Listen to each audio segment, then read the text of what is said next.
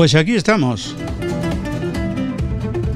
Aquí estamos de nuevo con nuevas propuestas para esta temporada que ahora comienza. Esperamos estén todos bien. Saludos de Lola Barrios desde el control de sonido y de Arturo Vera, hola, en nombre de todo el equipo.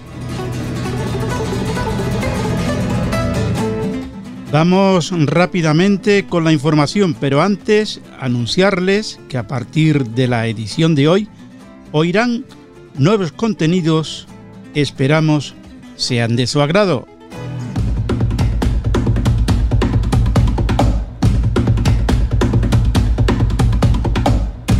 Empezamos. Sintonizan El Mundo en nuestra antena.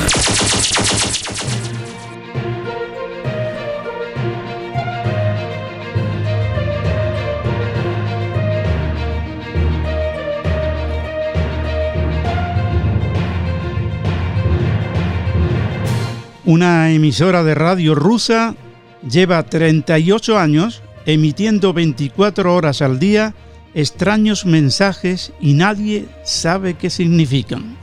Nos amplía la información José Vicente Fábregues. Durante casi cuatro décadas esta emisora conocida como Mike Delta Zulu Hotel Bravo ha estado emitiendo ininterrumpidamente una señal de radio que es uno de los grandes misterios y pasiones de los aficionados a las ondas radiofónicas y a los misterios.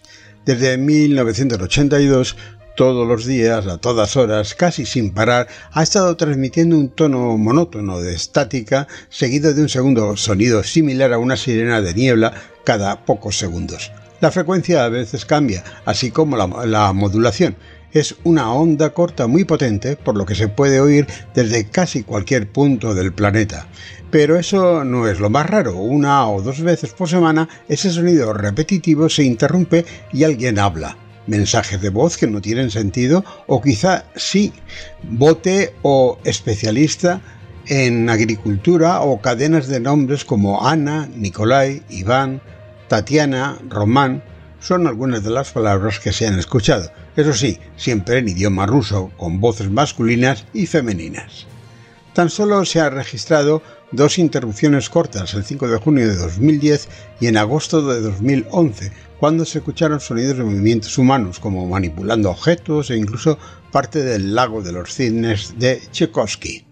El nombre de la estación proviene de uno de esos mensajes que decía Michael Dimitri Zenia Boris, o sea, MDZHB. A veces también se oyen números como 04979 Drendout o palabras extrañas como Trenersky o inquietantes como Command 135 emitido. Por supuesto, centenares de aficionados a la radio y a los misterios han desarrollado teorías de todo tipo. Se sabe que la emisión proviene de dos lugares distintos en Rusia, San Petersburgo y Moscú, aunque se desconoce el lugar exacto. Entre las explicaciones y teorías hay de todo, desde los que dicen que es una radio que emite mensajes secretos para espías rusos en todo el mundo, o a los que piensan que es un antiguo sistema de defensa antiataque nuclear, de forma que si Rusia fuera atacada la radio sería destruida y dejaría de emitir provocando a su vez el ataque automático de misiles rusos en Estados Unidos. Otros piensan que es un vestigio olvidado de la Guerra Fría y quienes opinan que es solo un fallo técnico de alguna emisora olvidada. Dinamarca tendrá tres emisoras en onda media.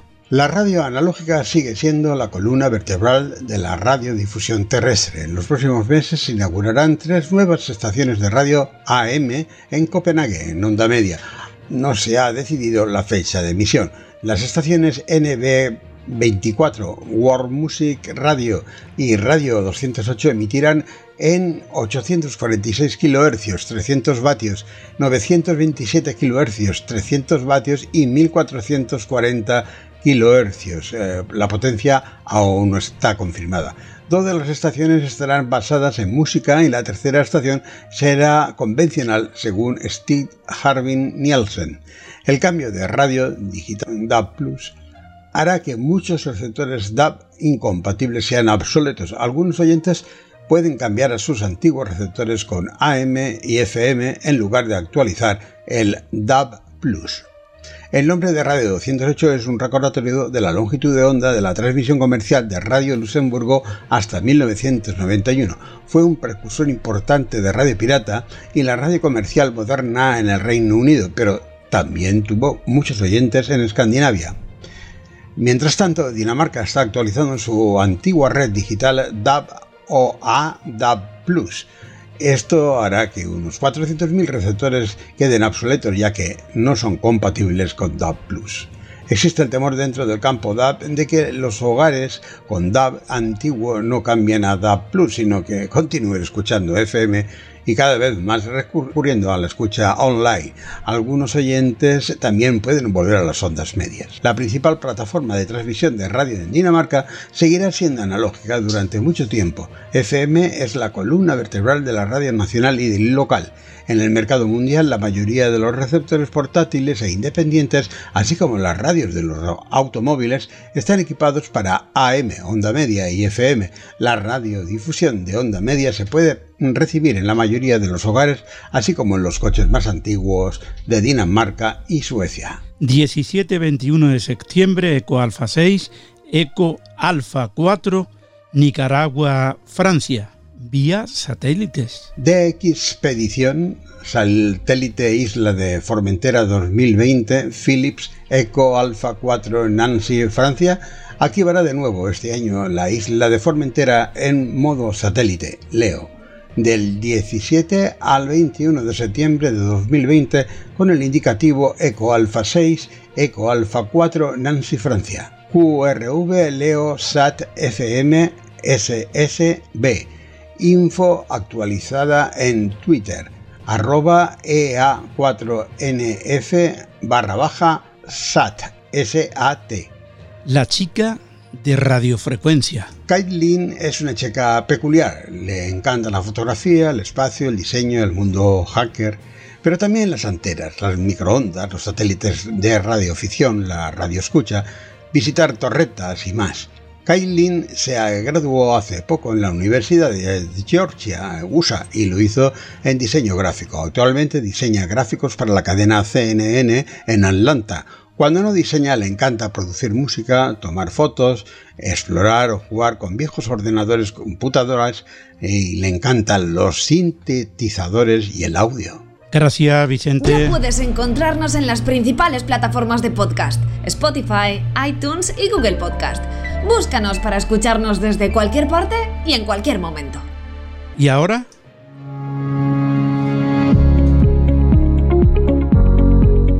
Buenas noches, Arturo, para ti y todo el equipo, ¿qué tal estáis? Muy bien, Manolo, ¿y tú qué tal? Encantadísimo de estar otra temporada más con todos vosotros dispuestos a aportar todo aquello que la dinámica de la banda ciudadana genere y poder ocupar un rinconcito de tu acreditado, prestigioso y apreciado programa. Comenzamos la temporada con el compromiso, mientras las obligaciones personales no lo permitan, de satisfacer el deseo del colectivo de banda ciudadana de, difundir a través del mundo en nuestra antena todo el dinamismo de esta. Pues puedo afirmar que son muchísimos los revistas que nos siguen desde este espacio. Y aunque la información se haya tomado unas vacaciones, no es señal de que este colectivo estuviese inactivo. Son numerosas las actividades que este mismo ha realizado por ejemplo las clásicas cacerías del zorro de manos entre otros, de Sedal CB y radiogoniometría deportiva de Valencia. Ya en otro tipo de actividades cada vez más en auge, como la activación de monumentos, vértices geodésicos, DMEs de CB, etc., han corrido a cargo de grupos como URCR, Unión de Radioaficionados de Ciudad Real, con el 30 URQ, Dragones Solitarios, también de Ciudad Real, y los incombustibles compañeros Isa Golondrina y Guille Nesus de Radio, Montaña y Naturaleza.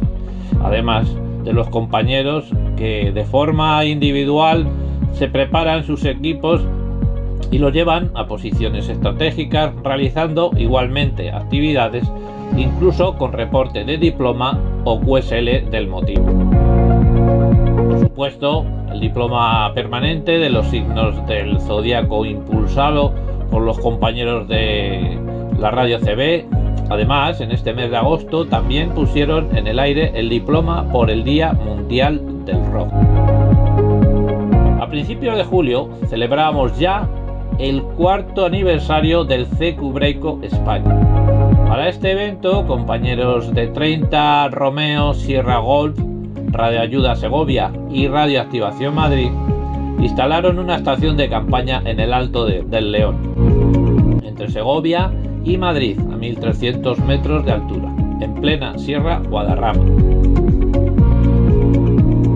Grupo Canal 21, Sierra de Madrid, que tenía prevista su actividad popular de la lluvia de estrellas del Collado de la Mina entre Ávila, Segovia y Madrid, como es habitualmente, para el día 8 de agosto, debido a las restricciones eh, y recomendaciones sanitarias, se vio en la obligación de suspenderla.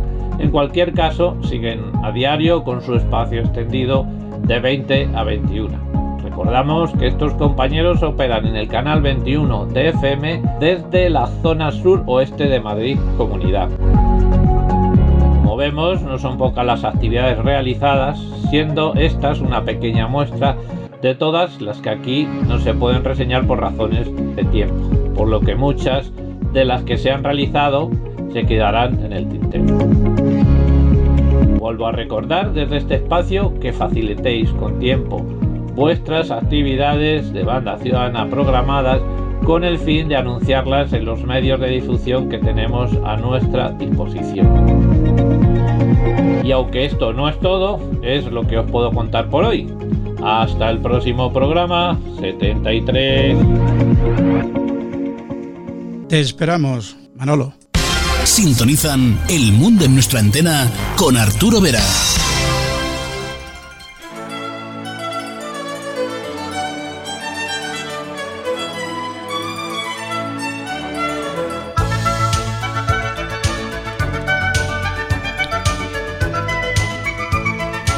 Es un radioaficionado que cambió el micrófono por el soldador. Casi todo el equipamiento de su estación de radio ha sido fabricado por él.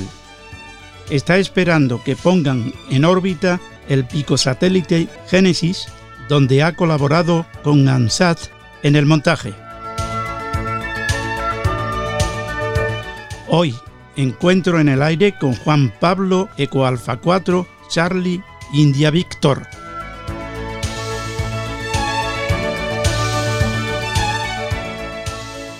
Pablo, gracias por participar en este tiempo de radio. Eh, Arturo, nada, muchísimas gracias por invitarme a tu programa, que es todo un, honor y un placer. Eres un radioaficionado muy activo en el cacharreo. ¿En qué andamos últimamente? Bueno, pues eh, vamos a ver, cacharreo es poco más o menos que de afición, profesión, es todo un poco. Mira, eh, estos días de confinamiento he estado haciendo, recuperando un montón de proyectos que estaban ahí abandonados. He montado un amplificador que tenía diseñado hace tiempo, basado en el amplificador de, del QRPLAB, un amplificador de 10 vatios con, con los IRF510. Le he puesto los filtros y todas estas cosas que tenía ya algunas montadas y bueno, he, estado haciendo pruebas y funciona bien porque eso es parte de un proyecto de, de un HF que, que llevo tiempo rondando hacer y, lo voy haciendo a ratitos, pero es un proyecto que va y viene. Y en estos días de verano, colega LA7 Julia Golfulú me habló de un kit que hay de una, un acoplador, el Atu 100, que yo creo que había oído algo hacía tiempo, pero bueno, de estas cosas que oyes y no, no le prestas mucha atención en su momento.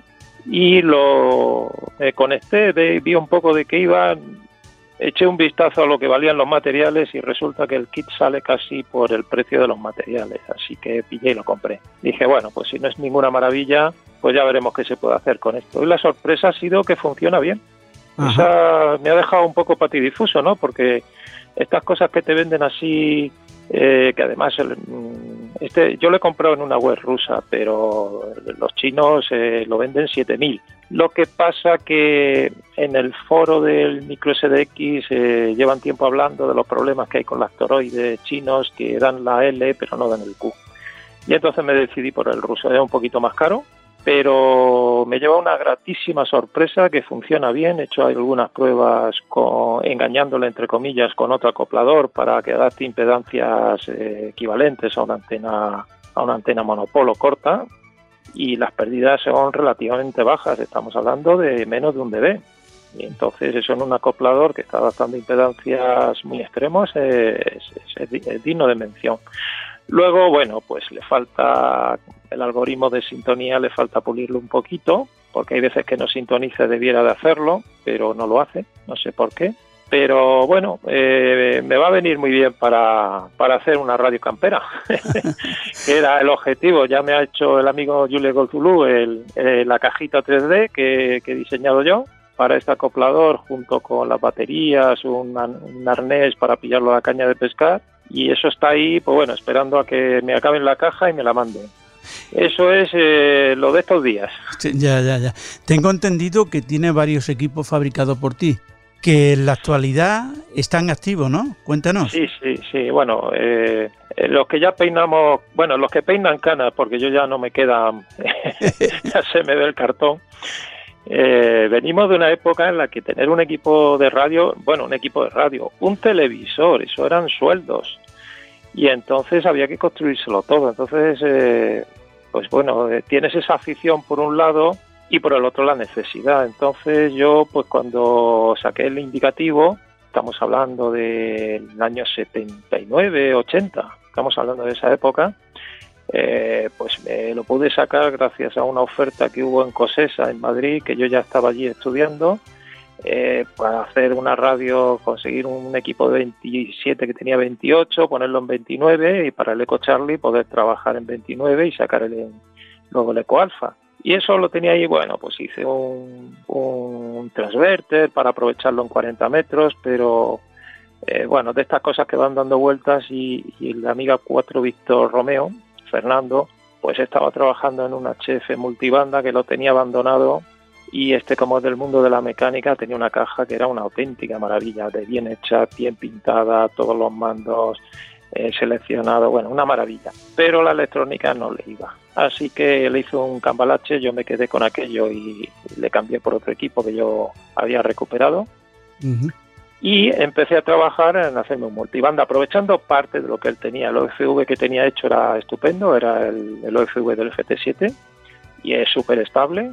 Y con los cristales de banda que él ya tenía, el filtro de cuarzo de intermedia, acuérdate que en aquella época había que un filtro de cuarzo era una joya. Pues acabé montando un transceptor de cinco bandas, 80, 40, 20, 15, 10, 10A, 10B, 10C y 10D. todo con, con, un frecuencímetro que tiene offset para que cuando cambia de banda lateral superior a inferior te hace el frecuencímetro el offset y te marca la frecuencia real. Cuando pasas a telegrafía también te hace el offset de 600 hercios. Eh, tiene pues bueno, todos los osciladores a cristal eh, para las bandas, que yo no uso un oscilador y conmuto los cristales, sino como conmuto el oscilador completo. Eh, con mezcladores a diodos hechos eh, con diodos, no, no eran mezcladores comprados, sino pues los transformadores, los cuatro diodos en cruce, eh, los filtros de banda, todo esto, pues como yo ya estaba trabajando en, en Marconi Española, pues bueno, pues se podía coger de vez en cuando el analizador de redes para hacer esos ajustes. Y bueno, pues acabé construyendo el equipo que ha estado funcionando, digamos, como equipo, pues 10 o 15 años porque no tenía otra cosa, era ese y ese para trabajar las distintas bandas. Lo que pasa que al final, pues bueno, los 40 metros ya sabes que son la banda agradecida, ¿no? Que es como el telefonillo. Y, pero bueno, en 21, en aquellos años, en 21 era una maravilla, eh, porque había propagación y con poquita potencia, con 5 o 6 vatios, que era lo que daba, eh, se hacían enlaces con eh, un dipolo. Este transector no será el que tiene adaptado al, al adaptador de, de, de autorradio, ¿no? No, no, este es un transceptor, tú imagínate, pues como dos cajas de zapatos. Eh, o sea, es una radio de un cierto tamaño. Dos cajas de zapatos es mucho, pero bueno, eh, en el receta.com tengo ahí puestas las fotos de todos los equipos caseros y con un micro Sure, eh, pero bueno, tendrá, pues yo qué sé, una cuarta por 10 centímetros de alto y unos 30 de fondo, más o menos. O sea que es un equipo relativamente grande. Todo es cableado prácticamente no hay un solo circuito impreso y meterle mano eso hoy día, si que no tengo además los esquemas, no tengo nada, digo, meterle mano eso hoy día es temblar, así que digo, si funciona, no se toca. y ya está. Y eh, por una mala experiencia que tuve un verano en eh, que nos fuimos en la playa, que estábamos en una playa aquí en Almería escondida, que no había con, no había comunicaciones de ningún tipo, pues yo me llevé muy alegremente mi VHF, también recuperado, y claro, el R3 era una maravilla, había un R3 que, que, enlazabas con Valencia casi, Alicante mm. seguro, Valencia no recuerdo, pero tenía un defecto, que es que iba con batería, no tenía alimentación, sino que iba con baterías y paneles solares, eso me enteré después. Total, que a las 10, 11 de la mañana ya no había radio y estábamos perdidos en una playa sin, sin comunicaciones de ningún tipo y si pasaba cualquier cosa pues estabas desaparecido, no existían los teléfonos móviles, ¿eh? Que hoy día parece que, estas cosas son, no existieron, ¿no? Pues bueno, no había teléfono móvil y lo único que teníamos era la radio. Y claro, después de esa experiencia dije, pues nada, la próxima un HF y me puse casi a, aquello fue una carrera hacer un transector de 40 metros.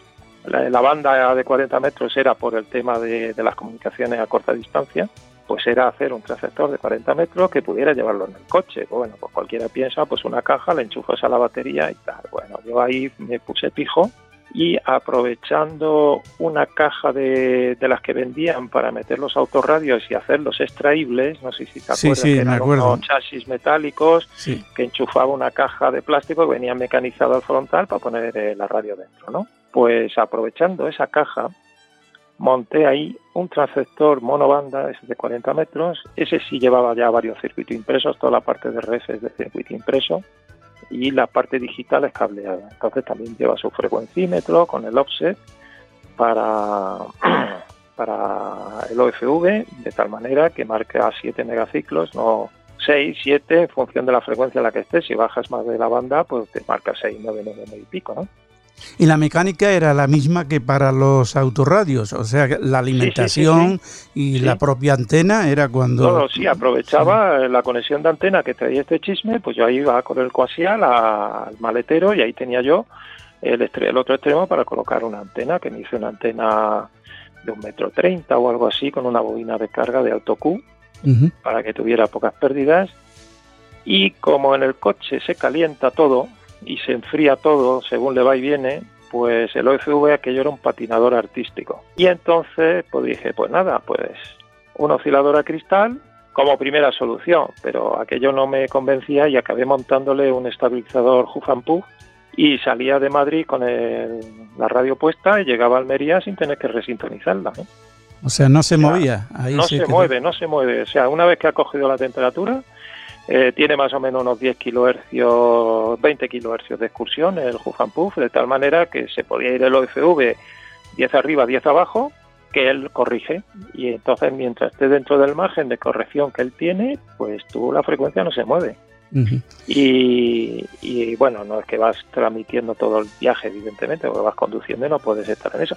Pero en vez de llevar el musiquero, pues sigo viendo la, onda corta. Pues bueno, a rato, porque luego la mujer protestaba, ¿no? hombre, como hemos comentado al principio, tú disfrutas más con el montaje que haciendo radio. ¿Ha sido siempre así? Bueno, sí, no. Vamos a ver, yo. Eh, eh, digamos que cuando se habla de cacharreo, de técnica, de estas cosas, pues soy muy activo, pero soy mal conversador. O sea, de esto de sentarte a hablar de nada, pues yo a mí no se me da bien. Eh, hay gente que yo me quedo escuchándola porque es que alucino cómo pueden estar horas hablando sin decir nada. Digo sin decir nada en el sentido de, que sea trascendente, ¿no? Es decir, simplemente es conversación, pues se van hablando de una cosa, de la otra, va saltando de una otra, y bueno, pues eso a mí no se me da bien. Entonces, Eh, lo de hacer la radio del, de micrófono, pues eh, lo justita. Y, y entonces, eh, pues lo que hago es mucho cacharreo. Te haces un equipo, lo tienes, lo usas, de vez en cuando llamas o contestas a alguien que está llamando, charlas un ratito, pero yo no estoy en ninguna rueda, yo no estoy de esto que estás llamando y llamando y llamando a ver si te contesta, ¿no? Y me dice la gente, no, no, es que hay que llamar. Digo, ya, ya, pero yo no, no voy a estar toda la mañana llamando a ver si consigo un QSO, pues es que para eso estoy estudiando, o estoy pensando algún invento, o lo estoy haciendo, ¿no? Entonces yo estoy con el soldador, el ordenador. La parte técnica es la que te va. Sí, y la radio puesta de fondo escuchando. Y si no hay QSO, que ahora mismo con la propagación que hay no hay manera, pues nada, pues a otra cosa mariposa. Pablo, tu colaboración en EcoAlfa QRP, ¿en qué consiste? Pues esto fue otra de las cosas que un, amigo eh, me habló del EcoRP y, claro, yo, eh, o sea, yo he tenido, tengo equipo de 100 vatios, pero siempre trato de trabajar con 10, eh, no trabajar con toda la potencia, porque siempre corres el riesgo de, crear alguna interferencia. Entonces, eh, con 10 vatios, pues como que la cosa está más contenida, ¿no? Y entré en contacto con el QRP, el EAQRP, me hice, me hice socio, eh, voy a las asambleas, hay una gente maravillosa, vas conociendo una gente maravillosa, hay mucha gente que cacharrea, aunque luego no, no lo manifiesta, pero sí, sí, sí, hay mucha gente que cacharrea. Y entonces, pues bueno, vas escribiendo algún articulillo de cosas que tienes, te vas metiendo, te vas metiendo y al final pues casi me he convertido en un colaborador asiduo de, de entre dos y cuatro artículos al año. estos últimos años además participo en hacer el kit de Navidad que tenemos, no kit, la placa de Navidad, porque kit como tal no se hace, eh, sino que hacemos una plaquita que se regala con el, con el número de Navidad, una plaquita que tiene que ser pequeña para que no, no se nos desmadre el tema de coste no solo por el precio de la placa, sino por el envío. Y siempre pensando en cosas pues, que sean del mundo de la radio, que puedan ser útiles. ¿Estas plaquitas son muy difíciles de, montar luego, llevarla a la práctica? No, no, no, no, porque son pequeñas, con lo cual no estamos hablando de montajes complejos. Eh, y luego se documentan en la revista, se publican los esquemas, listas de materiales, todos los detalles constructivos, entonces, por ejemplo, la, de este año, la de este año, la de estas navidades pasadas, ha sido un amplificador de audio eh, a transistores. Entonces ahora me dirás, a estas alturas un amplificador de audio a transistores, ¿dónde estáis? Si eso se hace con un integrado. Bueno, pues es un amplificador de audio a transistores que son transistores, todo es componente SMD, que era una de las gracias, el poder practicar ya con el SMD. Da a 14 voltios unos 4 vatios de salida sobre 4 ohmios una distorsión de menos del 0,5% y en reposo consume 600 microamperios. O sea, cuando tienes el volumen a cero no hay audio, son 600 microamperios de consumo de reposo. Nada. Cuando me, cuando me pongas un amplificador encima de la mesa que dé 1 o 2 vatios y que consuma menos de un miliamperio en reposo, empezamos a hablar. Eh, te lo digo un poco en plan chulería, ¿no? Sí, sí, sí, no, no, hombre. Eh, no tenía sentido hacer un amplificador a transistores desde el punto de vista eh, que tú coges un integrado y ya lo tienes funcionando. Pero el reto era mm, hacer un amplificador. El consumo. muy poco para el QRP, te vas por ahí, le pones un auricular y es que te está dando potencia para auriculares con consumo de 4 miliamperios. Y entonces es que ni siquiera, o sea, nada más que el reposo que tiene el, LM386 que se utiliza mucho, ya es mucho más que eso. Entonces, bueno, eh, un poco el objetivo era ese. Luego está todo hecho por simulación y la gracia era que pues una vez que lo has simulado y ves que funciona con la teoría, lo montas y ves lo que sale y sale funcionando, o sea, salió funcionando con... Es una plaquita, creo que tenía 4x3 o 4x4 centímetros. Y como es SMD, pues eh, la altura como 4 milímetros, es decir, la pones en cualquier ranura que tengas por ahí en un equipo, colocas el amplificador. Hoy por hoy hay campo para cacharrear en la radioafición para un radioaficionado medio, vamos. Bueno, pues sí y no, me explico. Eh, los componentes, pues está siendo un problema. Todo lo que conocíamos de componentes de, pinchar, de, con patitas, pues están desapareciendo. Las empresas que fabricaban componentes se van vendiendo unas a otras, se van formando conglomerados de empresas que, al final son todas la misma y todo el material de la que se absorbe, pues se va eliminando, entonces va quedando obsoleto, no hay mercado con esto de la nueva tecnología, todo es SMD, pues todo el material de pinchar desaparece, es decir, hay un cambio tecnológico que nos está pillando. Para el montaje, pues el SMD es un poco complicado si no tienes medios, si no tienes vista, si no tienes una buena lupa, si no tienes pulso. Claro, es una dificultad. Eh, desde el otro lado, pues eh, también es difícil encontrar condensadores variables, bobinas, todas estas cosas se está complicando mucho. Y eso está limitando el cacharreo. Y encima ahora compras un kit eh, chino que te vale mm, la mitad que el material, pues el cacharreo mm, yo creo que sigue estando muy activo, no, no menos que antes, pero distinto, distinto. Es decir, ahora hay más de kit o eh, gente que vende la placa y tú buscas los componentes, pero claro, ya son todo como diseños muy cerrados, es decir, entrar a meter mano a estas cosas se está complicando bastante, porque además hay software por medio.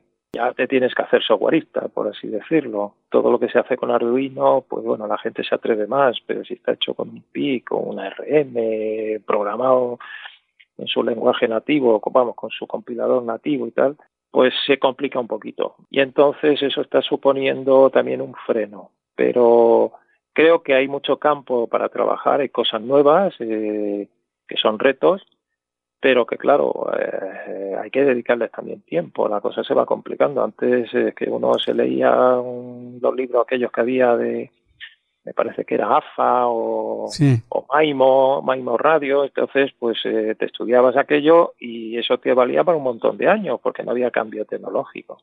Iba mejorando las cosas, pero no había cambio tecnológico es que ahora te duran los integrados cinco años.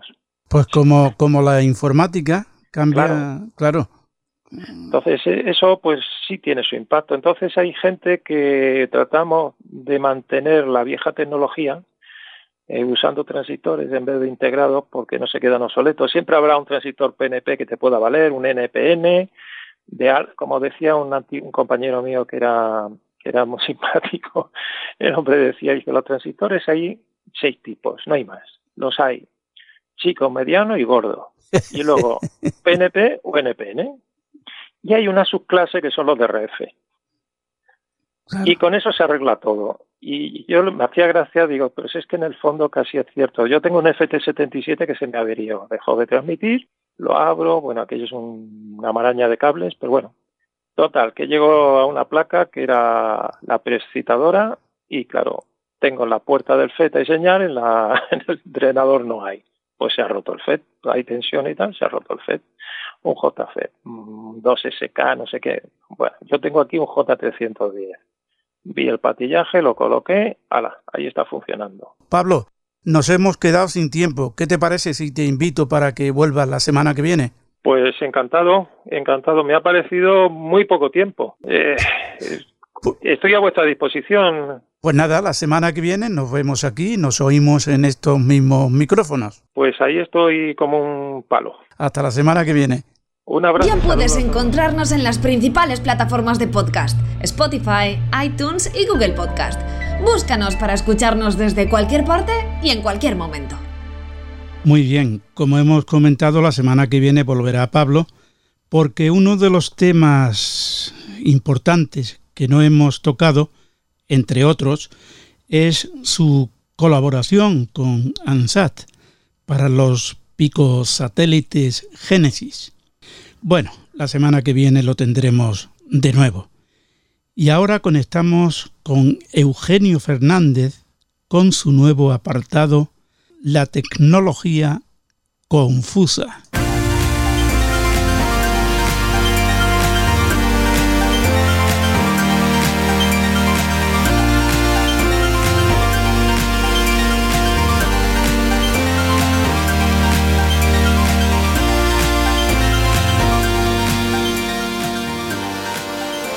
Adelante, compañero. Arturo, muy buenas noches y sean todos bienvenidos a esta nueva temporada del Mundo en nuestra antena.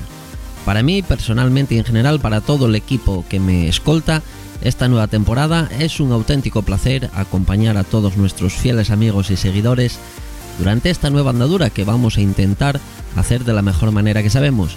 Y digo nueva porque eh, todos estamos acostumbrados a asociarme o asociar a Eugenio con Dial CB, pero durante esta temporada vamos a guardar a Dial CB en nuestro almacén de programas y vamos a gestar y a hacer germinar la nueva sección de la que este humilde equipo será responsable. Y no se disgusten que Dial CB no se despide, ni mucho menos, simplemente estará a la espera de volver a informarles como siempre lo ha hecho, pero un poquito más pausado en el tiempo y que se dejará ver con nuevo material y nuevos programas especiales, claro que sí. Hasta entonces, nosotros, el equipo de Dial CB al completo, seremos los encargados de informarles y ofrecerles toda la actualidad que la moderna tecnología es capaz de introducir en nuestra vida cotidiana a través de cualquier dispositivo de los muchos que ya nos acompañan asiduamente. Les aconsejaremos, les informaremos y les mostraremos todo lo que acontezca a las nuevas y modernas tecnologías, pero desde el punto de vista del usuario y que estén dirigidas, claro que sí, a todos nosotros, los que la utilizamos sin ser expertos en cómo se crean, cómo nos afectan o cómo son capaces de mejorar o empeorar nuestra relación social. La idea principal es que todos podamos estar informados y hacer un uso seguro de esta tecnología sin complicadas explicaciones, sin inteligibles vocablos y de, una, y de alguna forma eh, intentar que cada uno de nosotros pueda decidir sobre la necesidad de uso o cómo nos pueda afectar tanto positivamente como negativamente. Este será nuestro nuevo objetivo dentro de esta nueva temporada del Mundo en nuestra antena y quédense con esta nueva sintonía porque sabrán que es tiempo de comprender nuestro entorno tecnológico y apartar la confusión dentro de esta nueva sección que llamamos Tecnología Confusa y que comienza ahora mismo.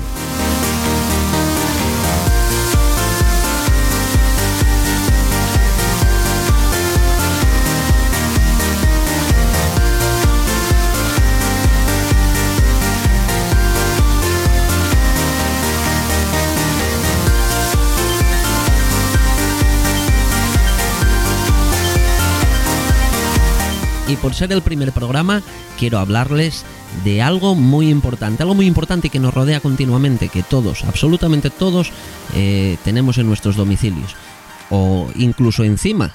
Porque les hablo del Internet de las Cosas. Seguro que todos, que la mayoría de vosotros habéis oído hablar del Internet de las Cosas. Pero ¿qué es el Internet de las Cosas?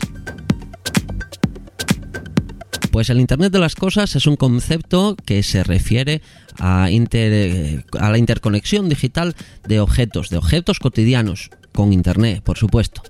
Eh, la idea es conectar a todos los objetos, objetos posibles, a la mayor cantidad de objetos posibles que nos rodean y sobre todo que hacemos, eh, que le damos utilidad en nuestros hogares eh, con Internet para de alguna manera intentar facilitarnos la vida, entre comillas, ¿verdad? Pues esto constituye un cambio radical en la calidad de vida de las personas, personas y en la sociedad, porque ofrece una gran cantidad de nuevas oportunidades de acceso a datos, a servicios específicos como la educación, seguridad, como la asistencia sanitaria y el transporte, eso entre otras cosas.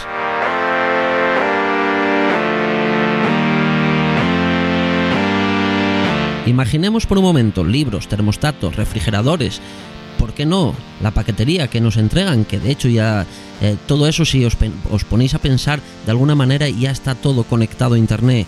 Eh, los botiquines, imaginaros, bueno, eh, imaginaros cualquier cosa que esté conectado a internet, pues en teoría no existirían artículos de este tipo fuera de stock o medicinas caducas, porque sabríamos exactamente la ubicación, cómo se consumen en el mundo y el, extra, el extravío pasaría a ser cosa del pasado, lógicamente, y sabríamos que está encendido, sabríamos qué aparatos están encendidos y cuáles están apagados en todo momento. Pues esta magia, esta magia ya se produce hoy en día. Cualquier dispositivo que tenemos en casa, desde un teléfono móvil, ahora mm, no sé si conocéis las lavadoras con Bluetooth, ¿verdad? O con conexión a internet que se pueden conectar a distancia.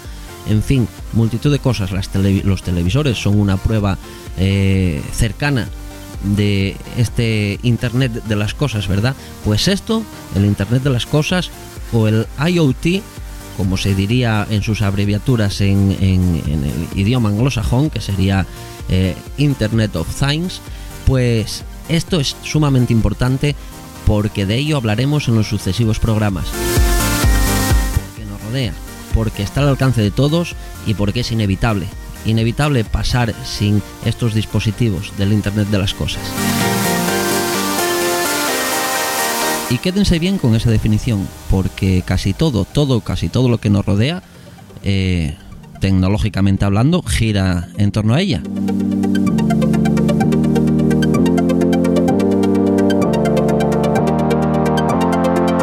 Por el momento esto es todo, una pequeña presentación de lo que vamos a tratar en los sucesivos programas.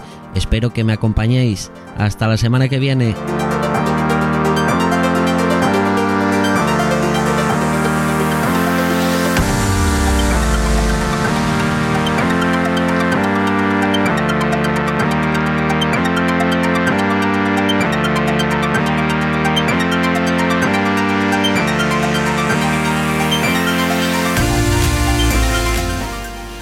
Hasta la semana que viene.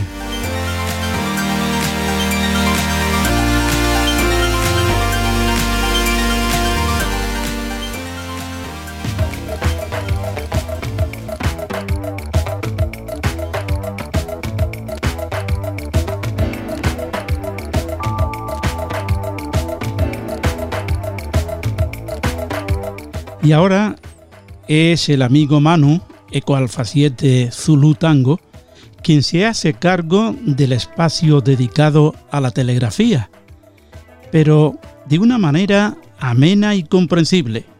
Hoy, los preparativos para hacer radio QRP en la montaña.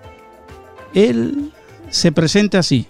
Hola, soy Eco Charlie 7 Zulu Tango, Manu, os voy a hacer una breve introducción desde mi experiencia en actividades en QRP a todos aquellos que estén pensando en hacer radio en montaña. Bueno, particularmente para mí una de las prioridades es el peso del conjunto de lo que voy a utilizar en, una cumbre. Suelo llevar un equipo QRP de tres bandas, pequeño, tipo UKIP o tipo Mountain Topper del LNR, LNR Precision. Eh, este último lo suelo llevar muchísimo, porque es pequeñito y muy ligero y tiene unas prestaciones eh, increíbles. Eh, yo lo alimento con. Algunas veces lo alimento con batería de Lion, mm, que son.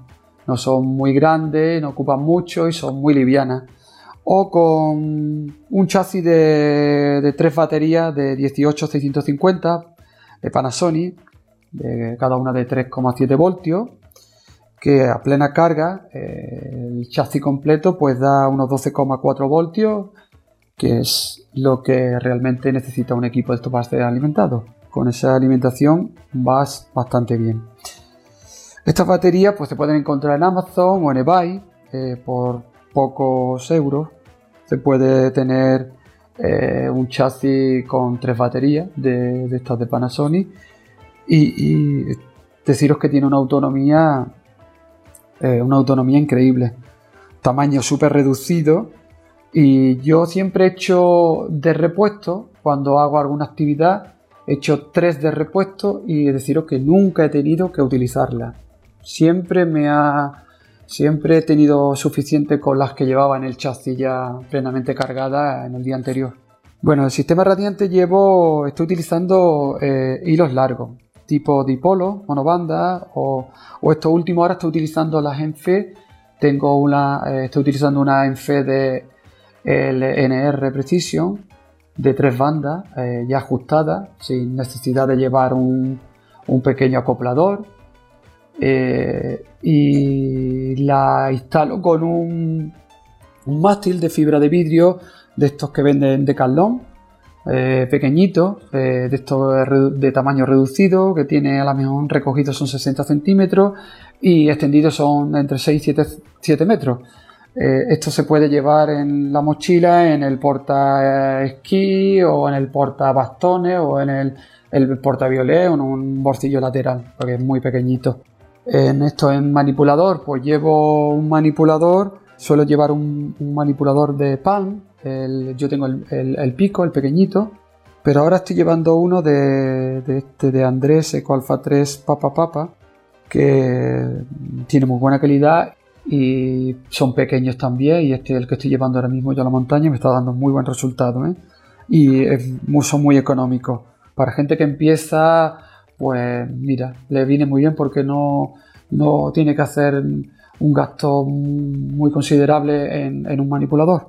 Y haciendo una breve introducción del equipo del, Mountain Topper, pues nada, este equipo es eh, lo bueno que tiene, que tiene varias pistas de, grabación.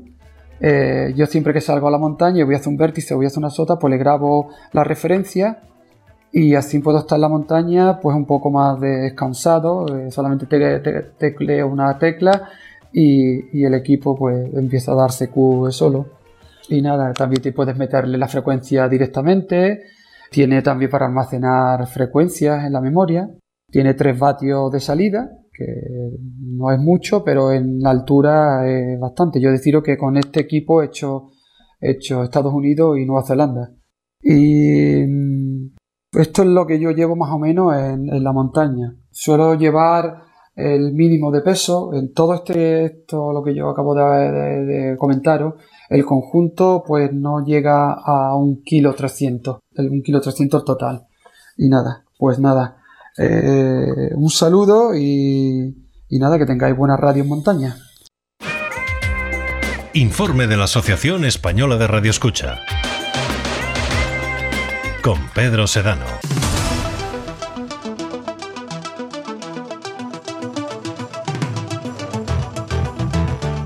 Estimados oyentes del mundo en nuestra antena, reciban cordiales saludos desde Madrid en nombre de la AER, de la Asociación Española de Radio Escucha.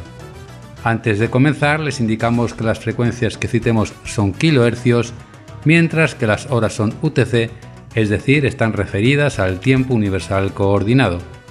Iniciamos con Radio Dabanga, una emisora clandestina que dirige sus programas en árabe hacia Sudán las transmisiones se realizan diariamente de 0429 a 0457 en 7317 y 11650 y de 1529 a 1627 en 11640 y 15550.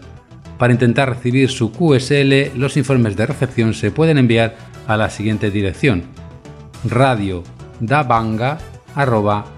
gmail.com. También Radio Tamazug es otra emisora clandestina que emite programas en árabe dirigidos hacia el Sudán.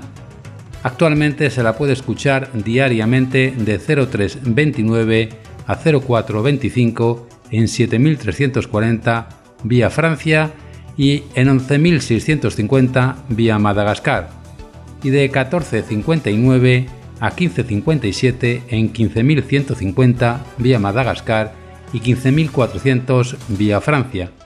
Cuenta con un espacio de noticias en inglés de 10 minutos de duración los miércoles y los sábados de 0415 a 0425 y los martes y viernes de 1545 a 1555.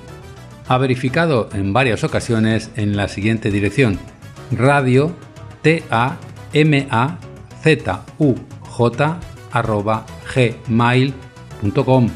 También puede intentarse en la dirección postal C barra O Free Press Unlimited Whisperstrat deletreamos W E E S P E R S T R A A T 3 código postal 10 18 DN en mayúsculas, Ámsterdam, Holanda.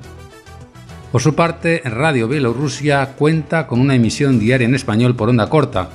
Los programas se emiten desde Kalkrekel, un transmisor situado en Alemania, de 2050 a 2110 en la frecuencia de 3985 en dirección a Europa Central. Los informes se pueden enviar a la siguiente dirección postal: Radio Bielorrusia, programas en español, C. Krasnaya, deletreamos K-R-A-S-N-A-Y-A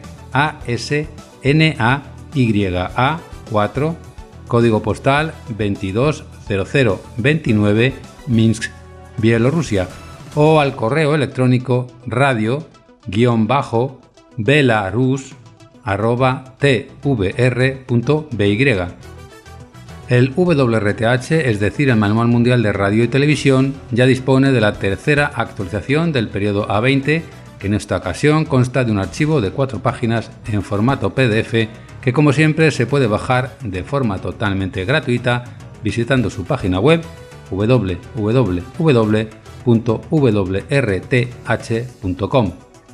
Por último, desde Monrovia, la emisora religiosa Elba continúa emitiendo diariamente por 6050 en idioma inglés y lenguas vernáculas de Liberia de 0530 a 1000 y de 1700 a 2230, siempre dirigidas hacia el oeste de África. La emisora ha confirmado informes de recepción en el correo elwa radio 54 gmail.com. También se pueden enviar a la siguiente dirección: elba p.o.box 192 Monrovia. No olviden que tienen que adjuntar algún IRC, algún cupón de respuesta internacional, para pagar los gastos de respuesta. Antes de acabar, dos informaciones interesantes. Por un lado, que pueden oír y leer este informe en radio.aer.org.es y en segundo lugar que todos sus programas diexistas favoritos los pueden volver a escuchar en la web programasdex.com, donde hay un total de 11 programas disponibles. Antes de acabar, no olviden que pueden contactar con nosotros en el correo radio.aer.org.es, así como en nuestra web aer.org.es y en nuestros perfiles en las redes sociales de Facebook y Twitter.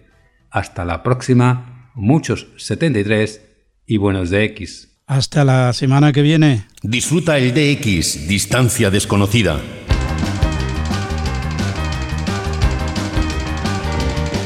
Y para terminar el espacio Distancia desconocida, hoy con José Miguel Romero y la voz de Canaria Libre.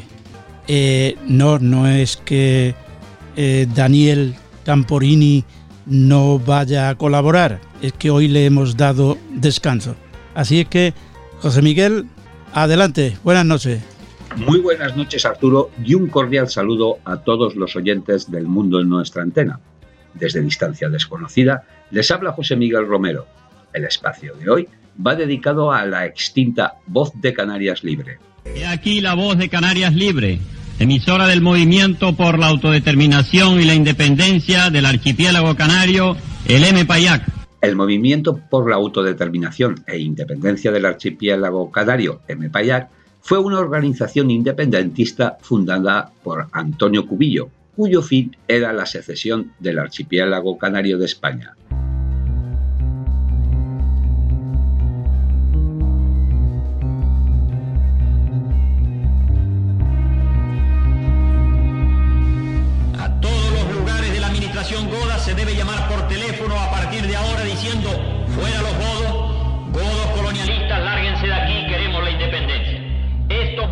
Descendientes de Pedro de Vera, Hernán Peraza y Alonso de Lugo verán como los descendientes de aquellos guanches que vendían como esclavos se han despertado y van a vengar a sus antepasados para expulsarlos de nuestras islas, como en nuestro continente ya nuestros hermanos independientes los han expulsado.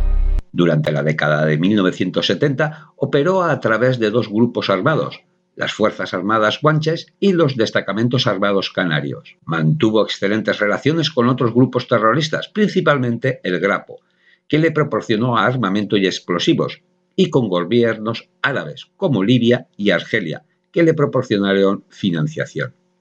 El MPAYAC fue fundado el 22 de octubre de 1964 en Argelia por el abogado Antonio Cubillo, previamente vinculado a Canarias Libre y expatriado voluntariamente en 1962. En 1975, los servicios de inteligencia argelinos ponen Radio Argel a disposición del MPAYAC, que inicia las emisiones de radio de la voz de Canarias Libre para el archipiélago canario. Queridos radioyentes de la voz de Canarias Libre, no olviden ustedes de enviarnos cuantas ideas, sugerencias y opiniones le merecen nuestras emisiones.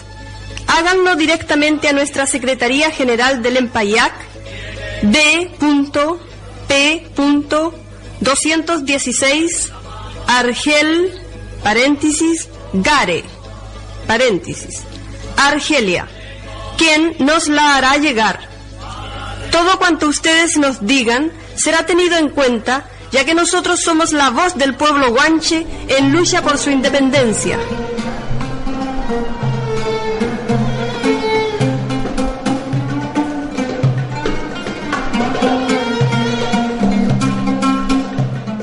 La voz de Canarias Libre se convirtió en el medio de difusión de la organización independentista MPAYAC en un programa nocturno diario de una hora. Transmitía en onda media, larga y corta y era captada en Canarias, Europa, América y Australia.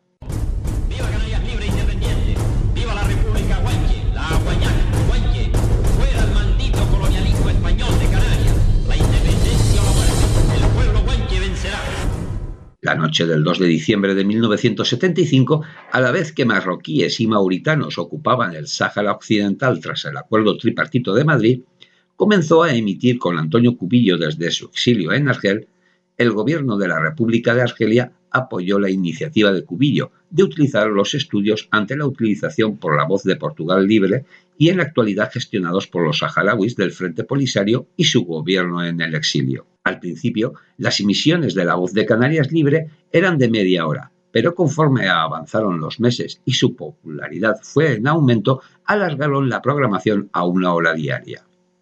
Así, La Voz de Canarias Libre se convierte en un arma de propaganda política, al servicio de los intereses propios del MPAYAC e indirectamente de los países progresistas de África, que veían con temor el fortalecimiento expansivo de Marruecos. Antonio Cubillo tuvo como referente a Radio España Independiente, la Pirenaica, emisora del Partido Comunista de España en el exilio, muy conocido por Antonio, ya que colaboró con ella cuando militaba en el Partido Comunista. El Partido Comunista de España de Santiago Carrillo trató sin éxito en 1976 que el gobierno de Argelia cerrase la emisora. Las emisiones radiofónicas finalizaron el 28 de enero de 1978. Argelia y España esta ya con el primer gobierno de la democracia, replantearon sus relaciones políticas y diplomáticas, y una de las condiciones fue el fin de la voz de Canarias libres. La propaganda armada no había pasado de eso, el MPAYAC estaba desarticulado. Y bien amigos, esto ha sido todo por hoy. En Distancia Desconocida se despide de todos ustedes José Miguel Romero.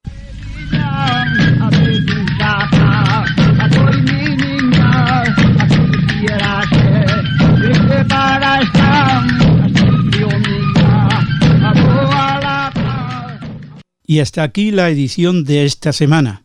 Gracias por la atención prestada. Volveremos dentro de siete días. Que tengan buena semana. Sean felices. Adiós.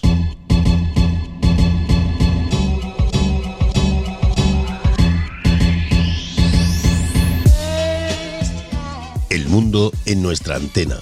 Arturo Vera.